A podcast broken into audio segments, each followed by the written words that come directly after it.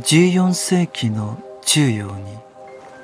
13番目の弟子はすぐに転生しました。この転生で彼は100年以上生きたのです。彼は12人の弟子や後継者たちの輪の中で同じように育てられました。しかしそれは以前の天世ほど人里離れたところではなかったのです。この天世において彼は28歳の時に驚くべき決心をしました。彼はヨーロッパを離れて旅に出る決意をしたのです。それは必然でもあったのです。彼はまずダマスコに行きました。そしてそこでかつてパウロが経験したことが再び彼に起こったのです。この出来事は以前の天世で起こったことの果実とも言えるものでした。彼の以前のこの世の肉体につながっていた個性はつまり13世紀のその個性の素晴らしいエーテル体の力は全てそのまま残されていました。そのエーテル体は肉体の死後も一般的な世界のエーテル体として分散することなくその一部が欠けることもなかったのです。彼の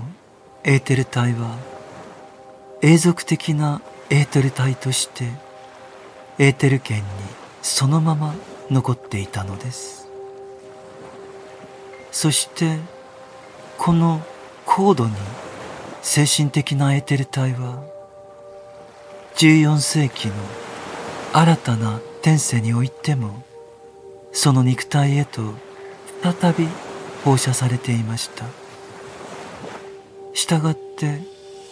彼は再びダマスカスの出来事を経験することになったのです。これが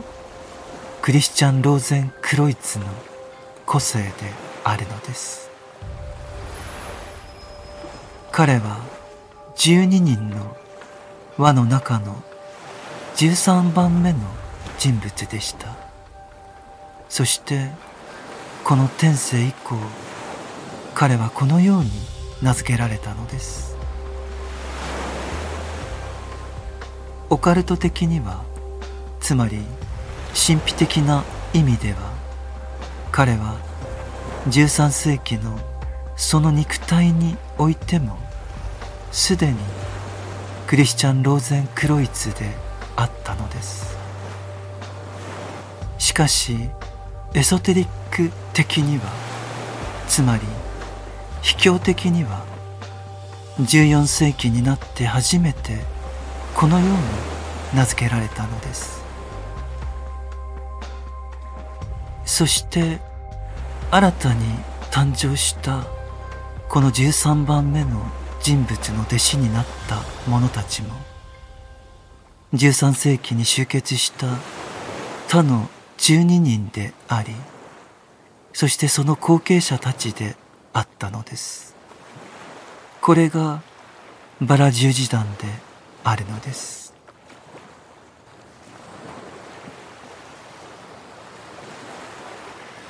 クリスチャン・ローゼン・クロイツは基地の世界全体を旅していました。キリストの力強い存在によって結実した12人の英知をすべて受け取った後7年の間に当時の地上の英知をすべて受け取ることは彼にとっては容易なことだったのです。彼は7年後にヨーロッパに戻ると12人の最も高度に発達した弟子たちやその後継者たちを教え始めました。そしてバラ十字会の実際の活動を始めたのです。クリスチャン・ローゼンクロイツの素晴らしいエーテル体から放射されるものの恩恵によって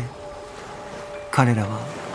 全く新しい世界概念を発達させることができました。現代に至るまでバラ十字団が発展させてきたものは外側と内側の両方の性質を持つ仕事であったのです。外側の仕事はマーヤとも言うべきこの物質世界の幻影の背後にあるものを発見するための仕事でした。彼らは物質のマーヤをつまりその幻影を調査しようとしたのです。人間にエーテル体があるように大宇宙全体にも大宇宙のエーテル体があるのです。より粗い物質からより細かい物質への移行点というものがそこにはあるのです。物理的物質とエーテル的物質の境界を見てみましょう。物理的物質とエーテル的物質の間にあるものはこの世の他の何者とも似ていないのです。それはどのような物質でもないのです。それは他のいかなる物理的物質とも比較できないものでありながらそれらすべての物質の本質となるものです。これは他のあらゆる物理的物質に含まれている本質的な物質であり他の物理的物質はこの一つの物質から変化したものであると考えることができるのです。この物質を投資で見ることがバラ十字会の努力の目標であったのです。このような資格の準備開発には魂の道徳的な力が高められた活動が必要でありそれによってこの物質を見ることができるようになると彼らはそう考えたのです。彼らはこの視覚化のための力は魂の道徳的な力にあると悟っていましたこの物質はバラ十字団によって実際に視覚化され発見されるに至ったのです彼らはこの物質が大宇宙と人間の中である種の形として生きていることを発見しました。人間の外の世界では彼らはこの物質を大宇宙の強大な衣服として崇めました。彼らは思考と意志が調和して相互に作用するときそれが人間の中に生じると考えました。つまり意志の力は人間の中だけではなく例えば雷や稲妻のような大宇宙の中にもあると考えたのです。そして思考の力は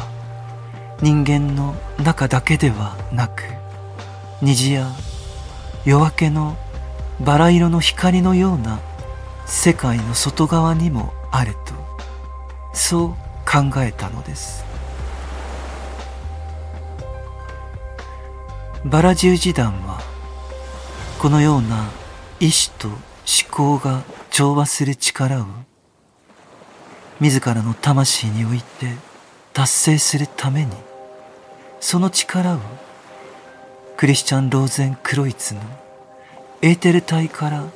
放射される力として求めたのです。